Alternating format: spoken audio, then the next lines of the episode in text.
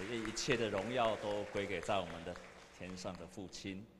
神很奇妙，因为他的老板是我们教会的弟兄，在那天的早上，在那个他的老板，我们教的弟兄就跟我说，不是今天早上我在祷告的时候，突然神给我一个很深的感动，就是你们个人的重担要互相的担当，所以他就决定请他到他的公司去。就是这么奇妙，神会把你最需要的时间做最好的安排。如果你还没有等到那个时刻，那就是因为我们还没有预备好。我们都觉得我们预备好了，只有神真正知道我们预备好了。当你预备好了，神就把机会给你。我不止从心仪姐妹身上看见，我从很多的弟兄姐妹看见同样的神迹。你预备好了，神就把最好的事给你。基督徒是一个不断的向着标杆直跑的人。那个标杆的方向就是，我们确定我们的人生是为了要荣耀神而来的。但是你要荣耀神的过程当中，你一定会遇到困难，你一定会遇到困难。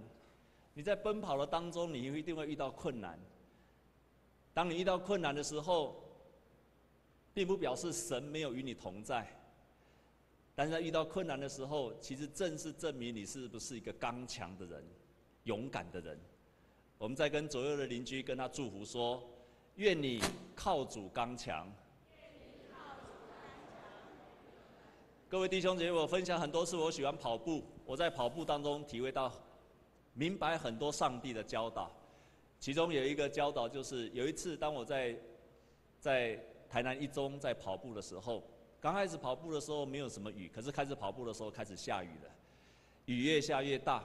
我想说，因为我一次跑都要跑十五圈，你们猜十五圈要多久吗？十五圈一共多少多少公里？你知道吗？六公里。你有办法跑到六公里的，请你把手举起来，一次哦，都没有停，跑六公里的把手举起来。啊，感谢主，人没有很多，比我厉害的没有很多。那我现在持续的可以跑跑操场跑十五圈，就开始跑的时候就开始下雨。一般来讲，那跑步遇到下雨的时候就会躲起来，所以那一次我也想要躲起来，可是我那时候心里想，才刚开始跑，又又一段时间没有跑，我一定要把它跑完，所以我就持续的跑，持续的跑，持续的跑。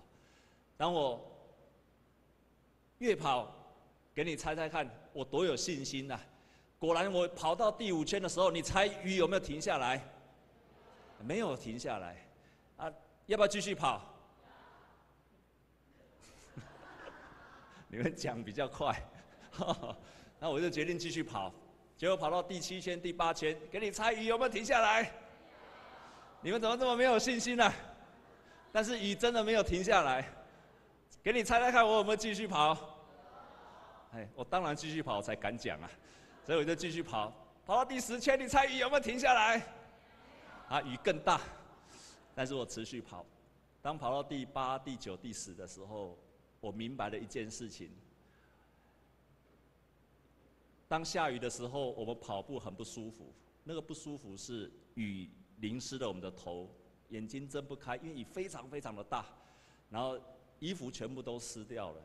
然后，但是在那一刻，在那一刻，我突然明白了一件事情：原来我们感觉不好。我们在跑步遇到下雨的时候，事实上只是感觉不好而已嘛，只是那个感觉不好嘛。眼睛被淋湿的感觉不好，皮肤被淋湿的感觉不好，头发被淋湿的感觉不好，衣服被淋湿的，这些都是感觉不好。但是在那一刻，我突然明白，只是感觉不好而已嘛。但是在那个感觉不好的时候，其实你心里是可以很快乐的，阿妹吗？才怪嘞！很难的，因为你感觉不好，很自然，你心情就不好，对不对？你喜欢在在那个风光明媚的时候，气候温和的时候跑步，还是你喜欢在大雨里面跑步？你一定喜欢在风光明媚的时候去跑步，你不喜欢在大雨中跑步，因为大雨中跑步你的感觉不好。可是那只是感觉嘛，那个感觉并不等于你真的不好，那个只是你的感觉，但是并不等于你真的不好。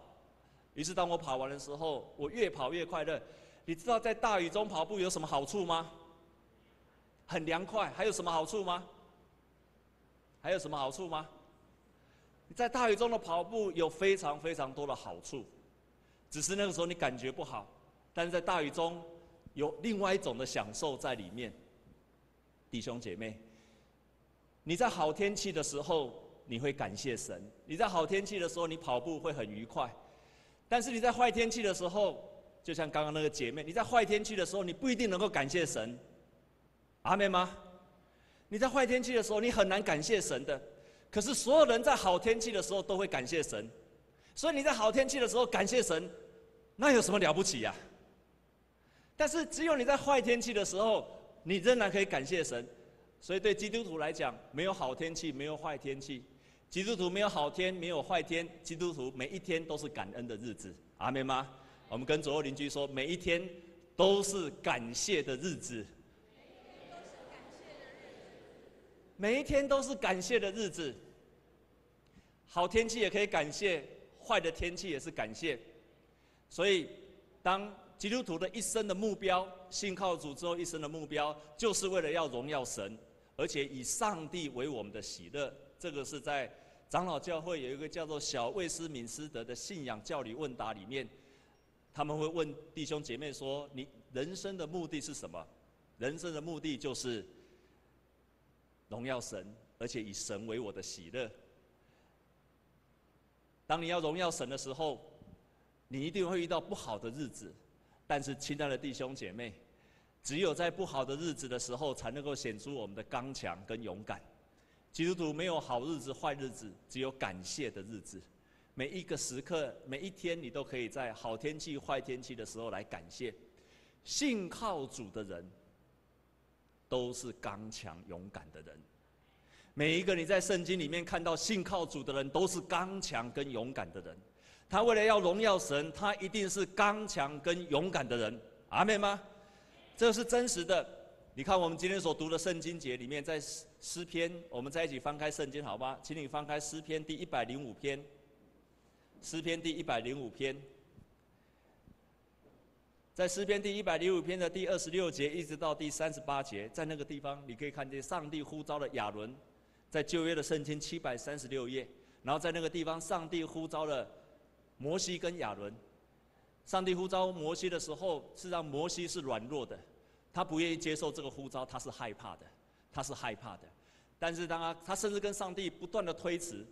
当他推辞完之后，当他接受的时候，上帝的能力就与他同在。他跟上帝说：“我只有一件事情，拜托你，你要跟我同在。”于是，当上帝跟摩西同在的时候，就我们就看到刚刚我们所读的圣经的一百零五篇，你就看到上帝的能力不断借着摩西在彰显出来了。我们一起要来读其中的一节，我们来读第三十七节，预备起。他领自己的百姓带银子金子出来，他支派中没有一个。软弱的，所以当他带领他们出来的时候，没有一个是软弱的，每一个人都是刚强而且勇敢的，就出了埃及。当时候摩西是软弱的，可是摩西却因为靠主而刚强。摩西不是没有挑战，当他要出埃及的时候，他面对到后面有追兵，前面有红海，然后当他过了红海，到了埃及的到那个旷野地的时候，你知道吗？所有的人都抱怨他。之前是埃及的人反对他，但是到那个阶段的时候，是里面的人反对他。所有的人，当他没有东西吃的时候，没有水喝的人，他第一个抱怨的对象都是摩西，都是摩西。但是摩西在那个时候却全然靠主而刚强，甚至于有一次，当以色列人他们抱怨抱怨上帝没有给他水喝的时候，摩上帝要把整个以色列人。气到了要把整个以色列人都灭掉的时候，摩西站在上帝跟人的当中，挡在他的中间。他跟上帝说：“上帝啊，如果你要灭掉这些人，那么你干脆先把我给杀掉吧。你就先把让我在在在那个生命册，你就先把我除去吧。”摩西成了一个勇敢的人。摩西成了一个勇敢的人。我们再看圣经中的另外一个人，就是大卫。大卫也是一个勇敢的人。我们再来看另外一处的圣经节，今天我们所读的《撒母耳记上》三十章一到六节，《撒母耳记上》三十章一到六节，《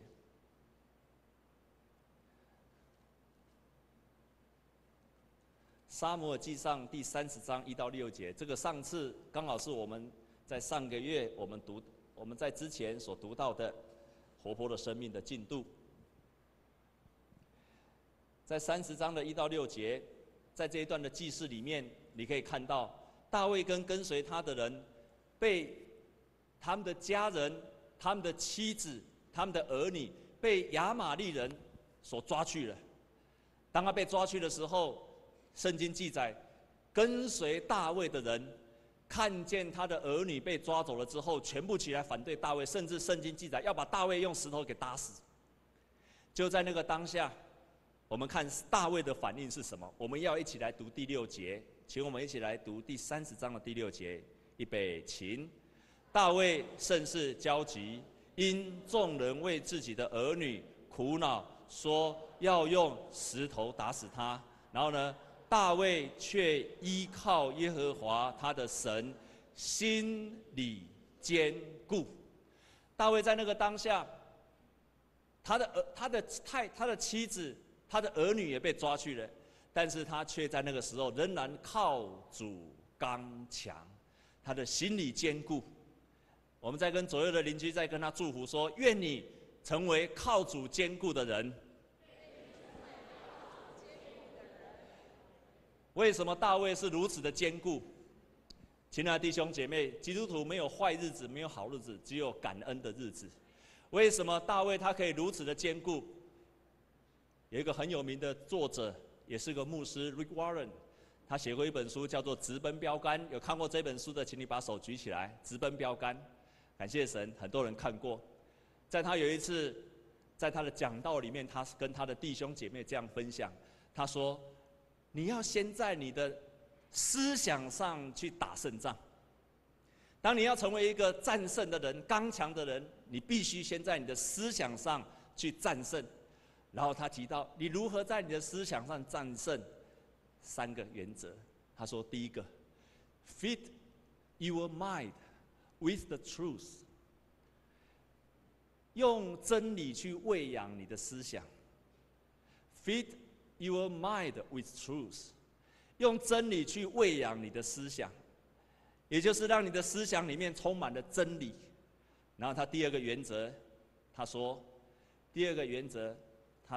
哎，第二个原则，他提到，他说，Free your mind from the destructive source，让你的思想要逃离开那一切毁灭性的思想，这样了解吗？Free，让你的意念，让你的心思，让你的想法，Free your mind from 什么？Destructive source，你的思想里面如果有毁灭性的思想，你要离开它。然后第三个，他说，Focus your mind on the right thing，集中你的思想去想那些对的事情。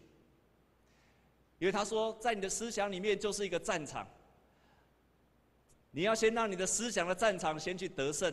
所以他提出这三点，让真理在你的头脑里面，然后让你的头脑不要有那些毁灭性的思想，然后让你的头脑集中于。不是让你的头脑是非常散漫的，弟兄姐妹，我觉得他的教导太棒了。不是让你的思想非常的散漫，请你不要让你的思想非常的散漫，你不要那个思想散漫的，我们台湾人叫做那个叫做什么，做什么白日梦。你如果让你的思想非常散漫的时候，你的思想就被撒旦给夺去了。Manage your mind，你要管理你的思想、心思、意念，阿妹吗？我看到 Rick Warren 的时候，我非常非常的感谢他提出这样的想法。你要去 manage your mind，不要让你的思想到处飘走，因为你的思想到处飘走的时候，撒旦就会使用你的思想。我们一天的思想可能好几万个，但是好几万个里面都是坏的思想居多，通常都是不好的思想居多，甚至于都是批评人的思想居多。但是你如果任意让你的思想这样子漫游的时候，你的思想就被撒旦给使用了。当你的思想到处漫游的时候，他没有办法 focus on the right thing，这个时候你没有办法做事情。阿妹吗？我曾经有一段的时间在想到一件事情的时候，非常非常的散漫。我想到一件事情，我非常担心一件事情。当一直担心的时候，我想我在担心一个我非常关心的人，有什么不对呢？但是那个思想开始跑了。我非常担心一件，我非常关心我一个很关心的人，然后那思想开始跑了。然后接下来想说，那他如果继续这样下去，他人生怎么办？糟糕！结果那个思想就一直带带带带。带到最后的时候，我突然发现，那个原来你散漫的思想会把你的心思一直往下沉，沉，沉，沉到最后你再也拉不起来了。所以你要管理你的思想，让你的思想不是到处漫游。你可不可以管理你的思想？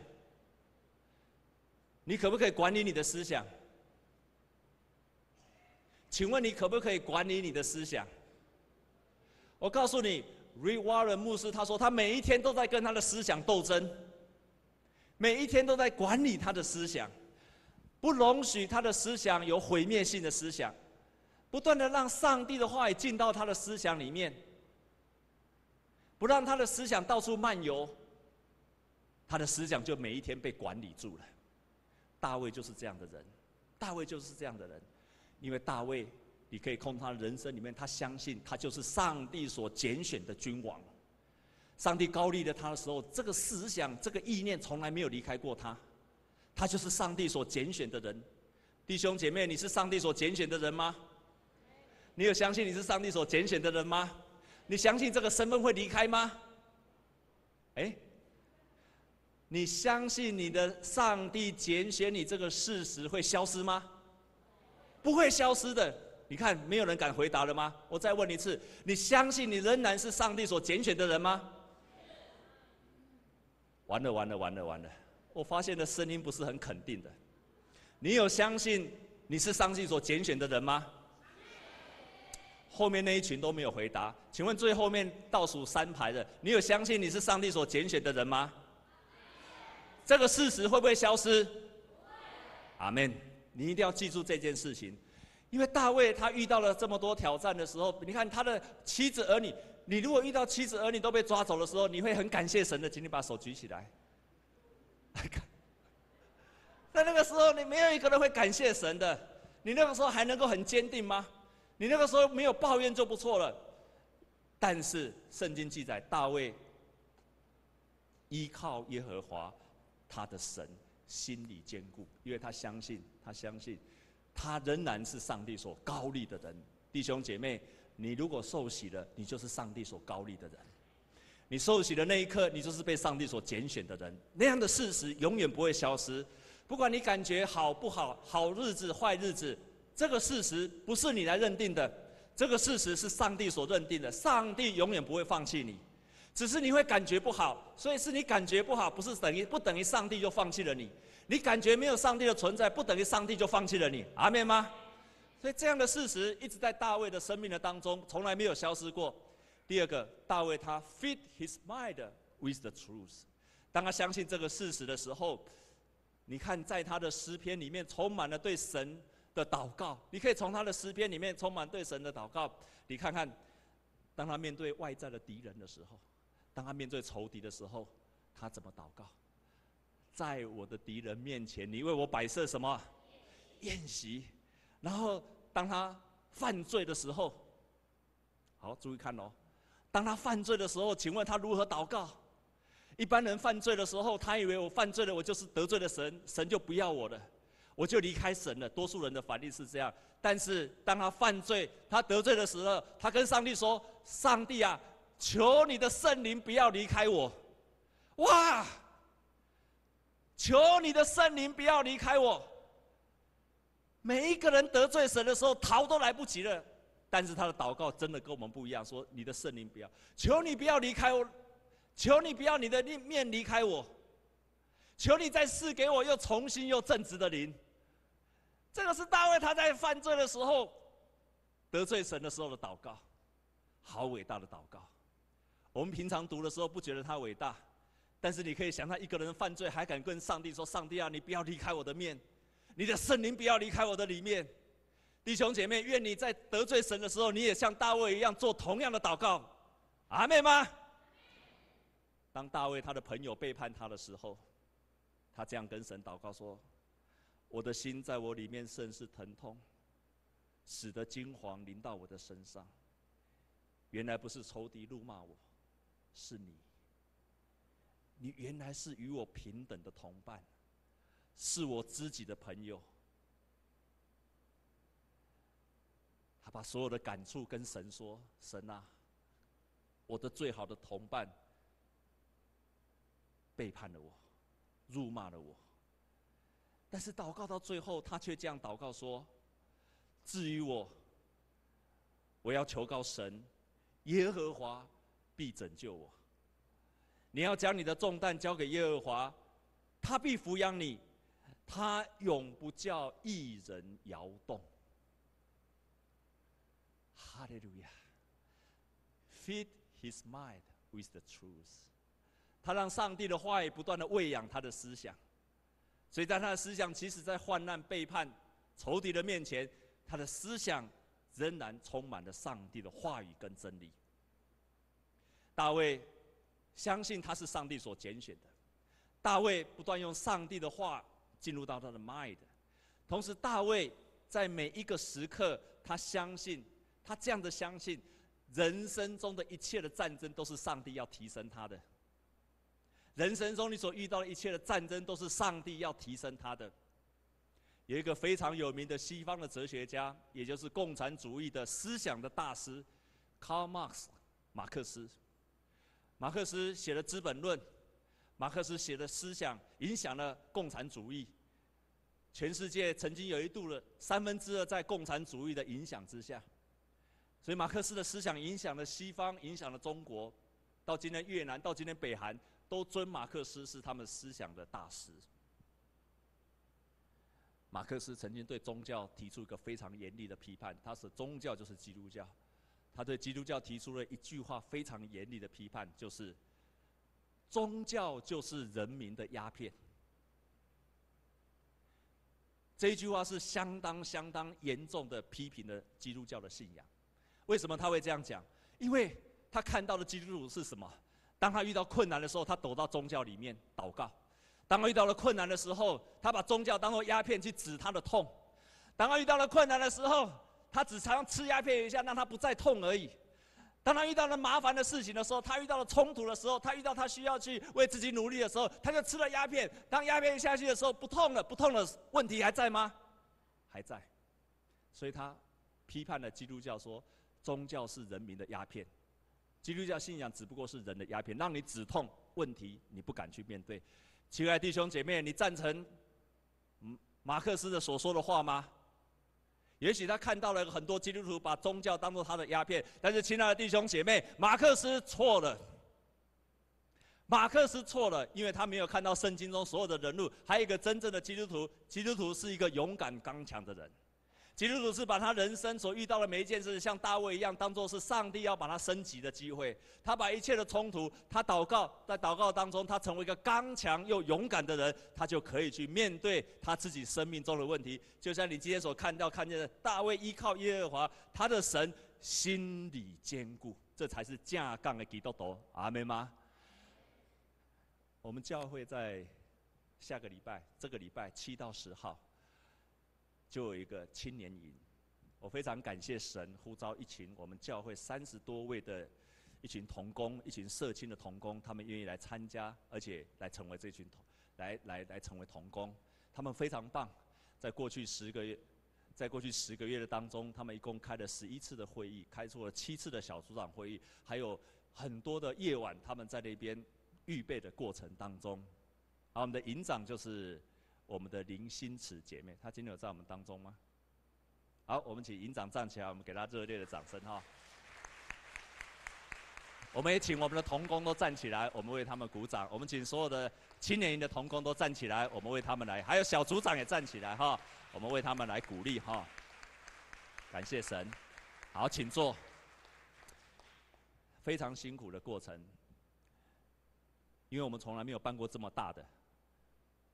我要跟这些同工勉励，也跟各位弟兄姐妹勉励，信主的人是刚强，这个刚强是透过我们愿意去接受挑战而来的刚强。没有一个人因为做礼拜而刚强，没有一个人做礼拜而刚强。我们得到刚强，是因为我们把每一个机会当作是神提升我们的机会，你就刚强了。大约。在五年前，也差不多今天，我在台南的教会带领一群年轻人去参加，也是一个营会，很大的营会。其中有一个姐妹，这个姐妹那个时候才大一、大二的学生而已。她在你营会里面当小组长，就在那天的早上当小组长的早上，她参已经到了营会的会场了。到了会场的时候，突然有一通电话打进来了。我到了现场的时候，看到这个小组长在那边痛哭，一直哭，一直哭。所有的旁边人在安慰他，我不知道发生什么，就去问他说到底发生了什么事情。他的名字叫做佩仪，也会参加我们这一次的营会。我就说佩仪到底发生了什么事情？他说牧师，我暑假有攻读，而且是攻读是必修的学分，但是我在攻读的时候，我的我已经我的。在今天早上已经到了营会，已经要开始了，而他又是小组长，很多的长老进来了。就就在那天的早上，他工读的那个工厂的老板娘打电话来，十万火急的打电话来，然后跟他讲，叫他立刻今天马上回去他的工厂上班。他急得不得了，我就问他说：“佩仪，你有没有请假？”我说：“牧师，我好几个月前就跟他请假了。”那我说。那你有没有把工作交代？牧师，我早就把事情都交代好了。你有没有跟他说你需要上这个退休完，哎，这个营会完才会去？牧师，我早就都交代好了。他一面讲一面哭，一面讲一面哭。我说你有没有好好跟你的老板娘讲？我们不一定能够像大卫一样去征战，但是我亲爱的弟兄，我要告诉你，你在每一件事情都要刚强，靠主刚。你在每一件事情都可以靠主刚强。于是我就问他，我知道这个孩子没有错。于是我就跟他说：“没关系，你再打一次电话给你老板娘，牧师教你你要怎么讲怎么讲，你好好的跟你的老板娘再讲一次。”我就在他旁边为他祷告，然后他就讲了。当他打电话回去的时候，那老板娘我在电话那头就看到老板娘一直噼里啪啦一直骂，一直骂，一直骂，一直骂。我就把他说：“佩仪来电话给我。”我就把老板娘继续骂，继续骂，继续骂。喂，哦哦哦哦，他说：“哎哦，怎么变男生了？”我说：“喂啊，对不起。”我们的孩子刚刚跟我讲你的事情，我就解释了，然后我就问他说啊，怎么样怎么样怎么样？哦，我才明白，好，然后就说啊，你对不起，因为他已经跟你请假了，等等，我就解释完，然后那个老板娘也没有看见大郎的恭维啊，他就没有再讲了，又知道我是牧师，所以他就没有讲话了，就答应下去。我就问佩仪一件事情，说，如果你今天为了这样的事情，你到底做了什么决定？如果你该做的都已经做了，而对方是不合理的，你有可能因为对方的不合理而失去了工作。你也可以马上回去，你也可以选择继续留下来完成上帝要呼召你的事情。你可以做很多选择。请问你要做什么决定？好，牧师，我愿意留下来。你留下来会有什么后果？你会失去这个工作。如果你失去这个工作，你愿意吗？他说：牧师，我愿意。好，牧师为你祝福。牧师要为你祝福，就是当你做了这个决定之后，牧师要为你大大的祝福。你会得到一个更棒的工作。于是，这个佩仪又再打电话给他的老板娘，他就留了下来。那个老板娘没有说什么，但是回去之后，他终于也离开了那个工作。因为那老板娘要他拜拜，一公一婆他都拜拜，他就离开那个工作。但是上帝为他预备个更好的工作。我们不一定像大卫一样会遇到这么大的征战，但是我们都可以从生活上不断的征战当中，我们经历到靠主刚强，而神不会亏待一个愿意为他委身而靠主刚强的人。愿你成为一个靠主刚强的人，信靠上帝的人，也许一开始是软弱，但是一定会成为一个刚强的人。为什么？因为你被命定，你被 assign 要去成为一个荣耀神的人。你为了要荣耀神，所以你必须要刚强。也只有在你刚强的时候，神会与你同在。我们同心来祷告。天父，我们感谢你，你让我们看到圣经中这些人物，他们是信心刚强。也许他们一开始是软弱，他们是微小，他们并不是有才能的人，但是神，你却让他们因为信靠你而刚强。感谢你，谢谢你，愿我们也再一次靠主而刚强。求你与我们同在，奉耶稣基督的名祷告，阿门。让我们用这首歌来敬拜我们的神，因为他的话语永远长存。我们一起站立。